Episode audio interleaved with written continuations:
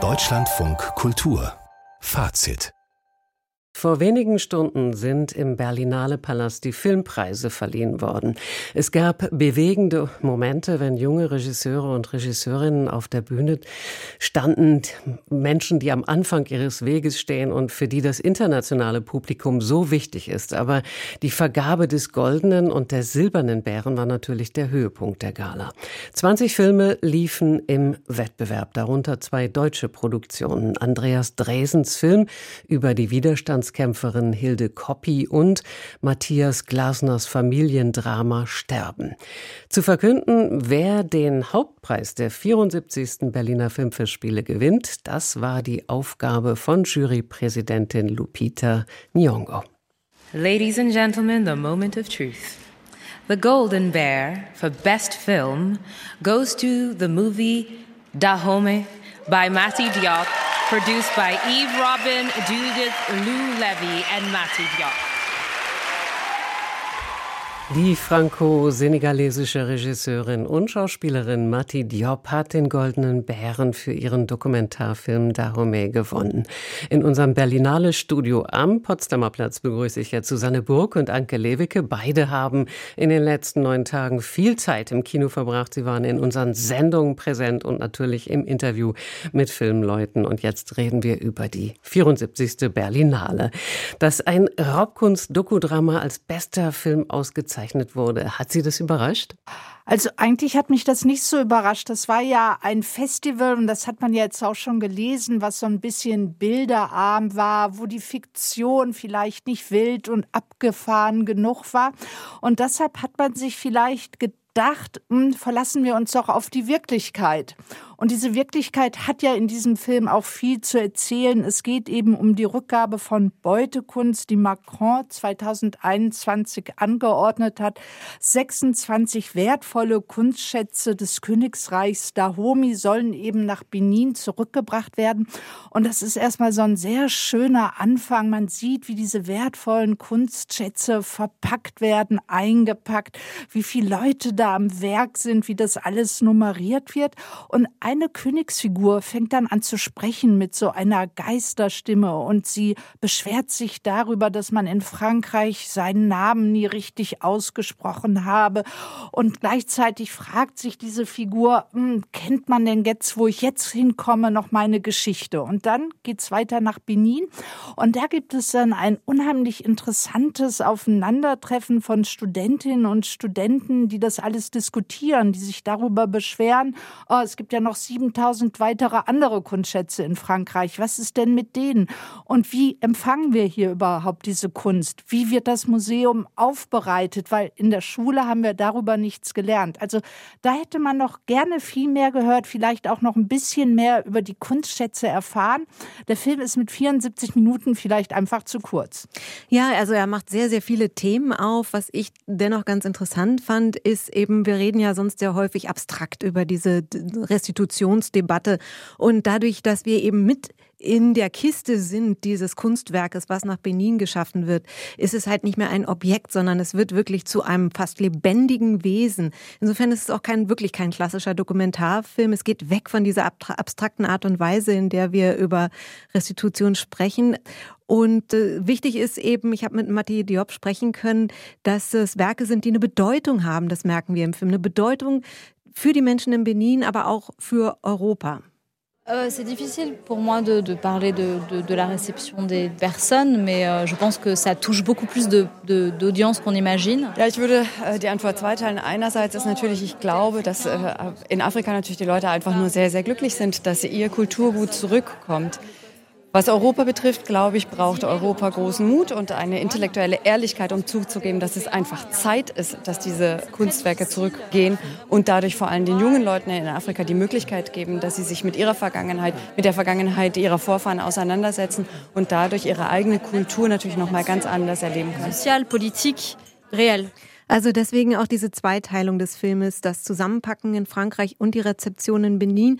Aber Mathieu Diop war im Gespräch dann auch nochmal ganz wichtig zu sagen, dass es nicht darum geht, mit diesem Film irgendwie mit dem Finger auf Europa zu zeigen. Ne, je ne demande pas au gouvernement européen de, de, de se sentir coupable. Je pense qu'on ne fait rien avec la culpabilité, à part être paralysé ich glaube, dass es sehr, sehr wichtig ist, dass verstanden wird, dass es mir nicht darum geht zu sagen, dass Europa schuldig ist. Davon hat niemand was.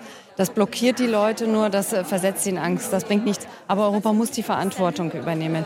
Und ich glaube sogar, dass es sehr, sehr wichtig ist für Europa, dass sie durch diese Verantwortungsfindung sich noch mal selbst anschauen können und dadurch auch irgendwie einfach ihr Gewissen oder ihre Geschichte klären können. Und ich glaube, dass es ganz, ganz wichtig ist, dass wir sehen, welche wichtige Position das Kino in dem Ganzen oder die Kunst im Allgemeinen einnehmen kann, um diese Vermittlung zwischen den Völkern darzustellen. Auch ich brauche das auch, dass ich mich über äh, Kunst ernähre, um zur Verständigung zu finden.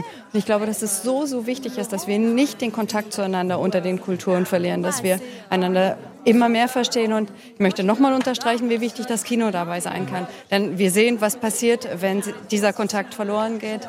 Der Neofaschismus wird immer stärker und wir brauchen die Kunst ganz, ganz dringend. Wenn, Genau, ja, ja, das, ja, da das war noch das noch Ende. Der Regisseurin Martin Diop ins Wort gefallen. Wenn Sie Diops Filme neben die Filme der anderen Preisträger und Preisträgerinnen stellen, wie fügt er sich denn da ein oder hebt er sich doch völlig ab? Ähm, nee, ich finde, man kann schon parallel noch zu anderen Filmen ziehen. Also Matti Diop mit, mit der sprechenden Königsfigur, deshalb greift sie ja schon auf ein Element des magischen Realismus zurück. Und mit diesen Elementen haben dann auch noch andere Filme gespielt. Also ausgezeichnet wurde ja mit dem Preis der Regie The Empire von Bruno Dumont. Und das ist ein völlig abgefahrener Science Fiction. Der spielt in einem nordfranzösischen Dorf. Dort leben alle vom Fischen. Und da gibt es dann großartige kathedralenartige Raumschiffe und es ist so, dass Außerirdische in die Gestalt junger Proletarier geschlüpft sind.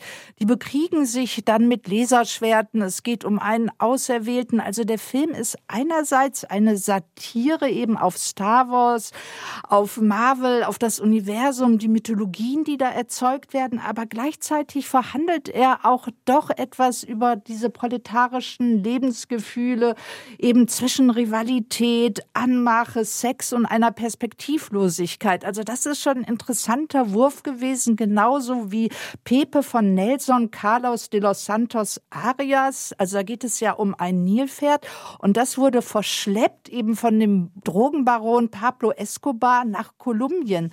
Und wie mit diesem sprechenden Nilpferd, was so seine Geschichte in verschiedenen Sprachen erzählt, die Geschichte der Sklaverei, auch Kolonialgeschichte und dann Drogenkriminalität verhandelt wird. Und das alles mit irrsinnigen Aufnahmen. Also das fand ich auch einen sehr guten Film. Und der Regisseur hat den Preis als besten Regie, also als bester Regisseur bekommen. Lassen Sie uns jetzt mal über den Film von Matthias Glasner sprechen. Sterben ist bei der Kritik sehr gut angekommen. Glasner zeigt eine dysfunktionale Familie. Es geht um fehlende Empathie, um Liebe. Er selber hat den Silbernen Bären für das beste Drehbuch gewonnen. Hätte er nicht noch mehr verdient? Ja, ist vielleicht ein bisschen Kompromiss der Jury. Das hat Matthias Glasner selber gesagt. Ich hatte auch die Gelegenheit, mit ihm zu sprechen. Er meinte, er war ja schon häufig in der Jury, war vielleicht so. Eigentlich ist es eher eine große Regieleistung. Es ist ja ein Ensemblefilm mit vielen großen deutschen Schauspielern, darunter Corinna Harfuch, Lars Eidinger, Lillis Stangenberg. Und Lars Eidinger spielt ja einen erwachsenen Sohn, einen Dirigenten, der in Anbetracht des anstehenden Todes seiner Eltern auch nochmal über seine eigene Kindheit nachdenkt. Und es gibt so eine Schlüsselszene, in der sich ähm, der Sohn und die Mutter eben Lars Eidinger und Corinna Harfuch einen Schlagabtausch liefern, der an Brutalität und Kälte kaum zu überbieten ist. Und in diesen wenigen Worten, die da gewechselt werden, werden alle Verletzungen klar, die der Sohn mit sich herumträgt. Und äh, dieser Film ist auch sehr persönlich. Es ist ja die Geschichte von Matthias Glasner. Der Film halt nach mit diesen Themen, die er anspricht. Leben, Tod, Depression, Kunst auch als Lebenselixier. Und Matthias Glasner hat im Gespräch gesagt, dass ihn tatsächlich auch hinterher viele Menschen angesprochen haben. Ja, das ist irre. Also er hat offensichtlich bewegt er die Menschen, weil ich glaube, weil ich mein Herz so geöffnet habe, öffnen sie ihr Herz auch. Familie ist eh etwas, womit wir alle was zu tun haben. Und dann, was mich gleich, glaube ich, am allermeisten freut, ist, dass so viel gelacht wird in dem Film. Weil das war mir tatsächlich total wichtig. Das ist nämlich so ein schönes Lachen, ein erkennendes Lachen. Man erkennt sich selber, man erkennt Situationen wieder. Und darüber freue ich mich sehr. Ja, und dann fand ich auch noch ganz schön, bei der Verleihung hat das Jurymitglied Oksana Sabuschko gesagt, die Jury hätte mit dem Film eine Geschichte ausgewählt, die sich mit den Wurzeln der Zerstörung beschäftigt. Egal ob in der Weltpolitik oder in kleinerem Rahmen, nämlich der mangelnden Liebe. Also sie hat fast eine politische Dimension in den Film gelesen und auch darauf habe ich Matthias Glasner angesprochen. Ja, ich fand das total gut, dass sie das gesagt hat. Ich mag das ja selber nicht so gern so sagen, weil das immer so ein bisschen prätentiös klingt. Aber ich finde, ich tatsächlich denke ich genau das. Ich denke, dass die Basis für all das und all die Konflikte, die wir haben, liegen in diesen ersten drei, vier Jahren, vor allem der Beziehungen Eltern, Kinder. Ich glaube, da geht immer schon so viel kaputt und dann arbeiten wir das Rest des Lebens auf oder versuchen es zu ändern. Da müsste man immer ansetzen. Das ist eigentlich das, wo man ansetzen muss. Ja. Das sagt also Matthias Glasner. Für den künstlerischen Leiter Carlo Chatrian war diese Berlinale die letzte. Die Presse zeigt sich von diesem Jahrgang doch eher enttäuscht. Dass die Berlinale nur noch ein Schatten ihrer selbst sei, konnte man da lesen. Gehen Sie damit oder sollte man weniger streng sein mit Chatrians Entscheidung? Es war vielleicht nicht die beste Ausgabe, das muss man sagen. Und Carlo Chatrian ist ja vor fünf Jahren losgezogen, um eigentlich den Wettbewerb zu radikalisieren, neue Talente zu entdecken, weil die schon bekannten Autorennamen gehen ja nach Venedig und die Oscar-Anwärter lernen wir ja alle in Venedig und Kangan kennen. Und er hat eigentlich hier die Chance, so einen Talentschuppen zu machen. Und das hat er zu wenig genutzt, auch vielleicht in diesem Jahr. Wobei ich dann wieder sagen muss, es gibt aber auch Stammgäste des Festivals, die mich wieder äh, überzeugt haben. Dazu gehört eben der Südkoreaner Hong Sang-soo mit seinem neuen Film A Traveler's Need. Das war dann der große Preis der Jury. Da geht es eben um Isabelle Huppert in Seoul, die eine Französischlehrerin ist mit ganz merkwürdigen Methoden, weil sie schafft es, dass die Leute dann auf einmal über ihre Gefühle in der anderen Sprache sprechen und was zum Ausdruck bringen. Also da werden so kleine sprachphilosophische Geschichten verhandelt. Es wird auch angenehm viel getrunken in diesem Film, immer Reisbier. Isabelle Huppert wird immer beschwingter, der Film wird auch beschwingter. Und dann war es auch so lustig, als Hong Sang-soo auf der Bühne war, hat er eigentlich gefragt, warum habt ihr mich denn ausgezeichnet? Aber das Tolle bei diesem Regisseur ist, er geht so in banale Alltagssituationen rein und zwischen den Zeilen, zwischen den Bildern geht es doch immer um das Wesentliche. Im Vorfeld der Berlinale gab es ja viel Aufregung wegen AfD-Politikern, die wie andere Politiker auf der Gästeliste zur Eröffnungsfeier standen. Sie wurden dann nach Protesten von Filmschaffenden ausgeladen, aber eigentlich spielte diese Kehrtwende der AfD in die Hände. Sie konnten nun sagen, dass ein Teil der Gesellschaft schlicht ausgegrenzt werde. Die Berlinale hält ja viel auf sich als politisches Festival. Heute ist der zweite Jahrestag des russischen Kriegs gegen die Ukraine. Der Krieg in Gaza ist nicht vorbei. Wurden die bedrückende weltpolitische Situation und ideologische Lagerbildung, wurde das heute Abend erwähnt? Ja, auf jeden Fall. Also die deutsche Politik hat zum Glück mal keine Rolle gespielt. Ähm, es ging dann aber doch auch um Weltpolitik. Also Mariette Rissenbeek und Carlo Chatrion haben gleich am Anfang den Jahrestag erwähnt, gesagt, darauf hingewiesen und auch immer wieder gesagt, dass sie politisch, dass da Frieden herrschen muss. Sie sind dann auch direkt gleich auf den Gazakrieg gekommen. Ähm, das hat halt immer wieder eine Rolle gespielt. Es ist ja auch so, dass ein Jurymitglied ukrainische Schriftstellerin ist, eben die erwähnte Oksana Sabuschko. Sie hat sich dann nochmal bedankt, dass äh, Mariette Rissenbeek und Carlo Chatrion die Ukraine erwähnt haben und äh, auch sie hat gesagt, der Krieg muss enden. Dann war natürlich auch der Gazakrieg ein Thema, dadurch, dass der Panorama-Publikums Publikumspreis an einen Film gegeben wurde, No Other Land, eine palästinensisch-israelische Koproduktion. Und auch da wurde dann nochmal auf die Situation eingegangen. Also es ging eigentlich, verging kein Preis, an dem nicht politisch äh, geredet wurde. Bei der 74. Berlinale sind heute die Bären vergeben worden. Den Hauptpreis nimmt Matti Diop mit zurück nach Paris. Die Regisseurin, Schauspielerin, Kamerafrau und Drehbuchautorin hat ihn für einen Film über restituierte Benin-Bronzen gewonnen. Darüber und anderes mehr habe ich mit Anke Lewicke und Susanne Burg gesprochen. Vielen Dank Ihnen beiden und jetzt noch einen entspannten Abend. Tschüss. Danke, tschüss.